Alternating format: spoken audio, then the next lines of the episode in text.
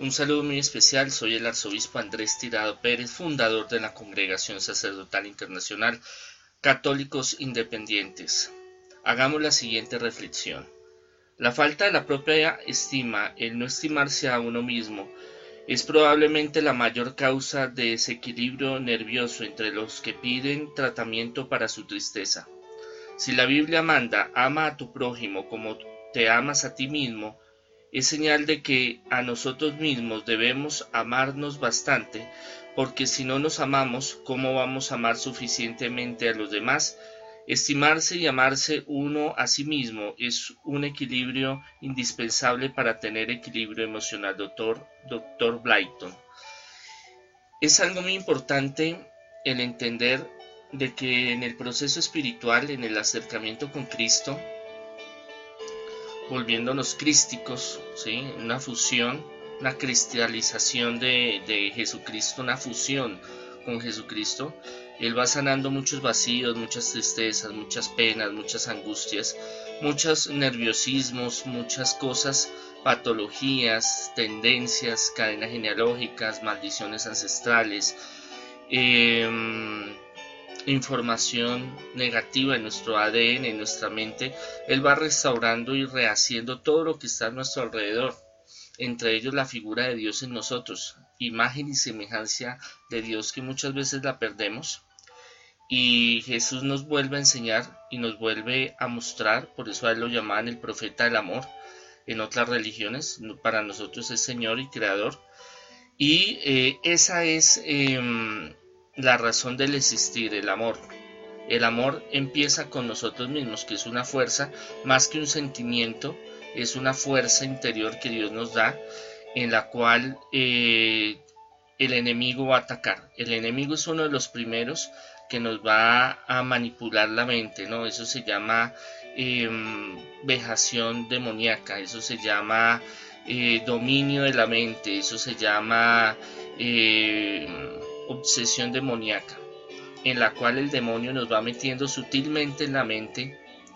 eh, que no podemos, que no somos capaces, que Dios no está con nosotros, que nosotros no nos merecemos nada, que nosotros somos inferiores a los demás, que nosotros no podremos hacer que los demás, porque los demás tienen y yo no tengo, porque al otro siendo malo le va bien y a nosotros que buscamos de la lucha de Dios nos toca tan difícil. Son cosas que el enemigo y el mundo y el ser humano en este mundo hay dos tipos de personas, el que son fuertes, y los que somos débiles. Y los que somos débiles, Dios nos va dando esa fortaleza de ser fuertes, porque aquí que yo los mando eh, como ovejas en medio de lobos, dice el Señor en su palabra. Entonces es algo que nosotros debemos de entender de que el mundo no es justo, que el mundo es desequilibrado y hay muchas cosas que quieren eh, romper, desequilibrar nuestra eh, fuerza interior, nuestro equilibrio, nuestra mente, nuestros sentimientos, nuestra eh, forma de ser y que a veces nos lleva al rencor, a la ira, a la rabia, al dolor, al sufrimiento, a la tristeza, al negativismo. Y es eso, todo eso es lo que Dios empieza a hacer y a restaurar y a cambiar en nosotros, devolviéndonos esa restauración, esa sanación de hijos de Dios, de reyes, princesas, príncipes, de un Dios que es creador del universo, que, que es para Él no hay nada imposible, que Él ha creado todo lo que está en los confines de las galaxias, de los universos, de la Vía Láctea, de nuestro mundo, pero que también hay bastantes cosas fuertes y que no son fáciles de entender. Pero Jesús hace un análisis sociológico, antropológico, psicológico, viendo que este mundo por causa de seguir lo bueno, de seguir a Dios y en todas las religiones, espiritualidades, el seguir el camino espiritual, el ser buen ser humano no es fácil, porque el enemigo, las fuerzas del mal, la sociedad,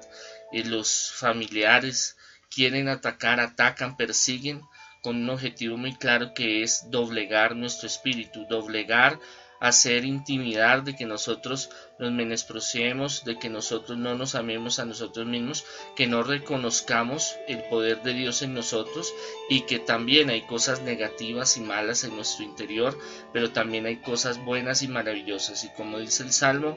Dios escudriña eh, los corazones y sabe cuál es la verdad y es lento a la ira y rico en misericordia. Entonces tenemos que entender que Dios tiene un propósito y Dios quiere en nuestra vida una restauración y eso empieza desde nuestro interior y desde nuestra imagen, buscando amar a, Dios, a los semejantes, a los allegados, a todo ser humano, a la creación, a la naturaleza y en especialmente todo parte con nosotros. Entonces nosotros tenemos que enamorarnos de nosotros mismos, amarnos a nosotros mismos, eh, con un equilibrio sin sobrepasar un narcisismo, sino que debemos de ver de que es una creación maravillosa que Dios ha creado y que tenemos que respetarla, cuidarla, protegerla y amarla. Dios los bendiga.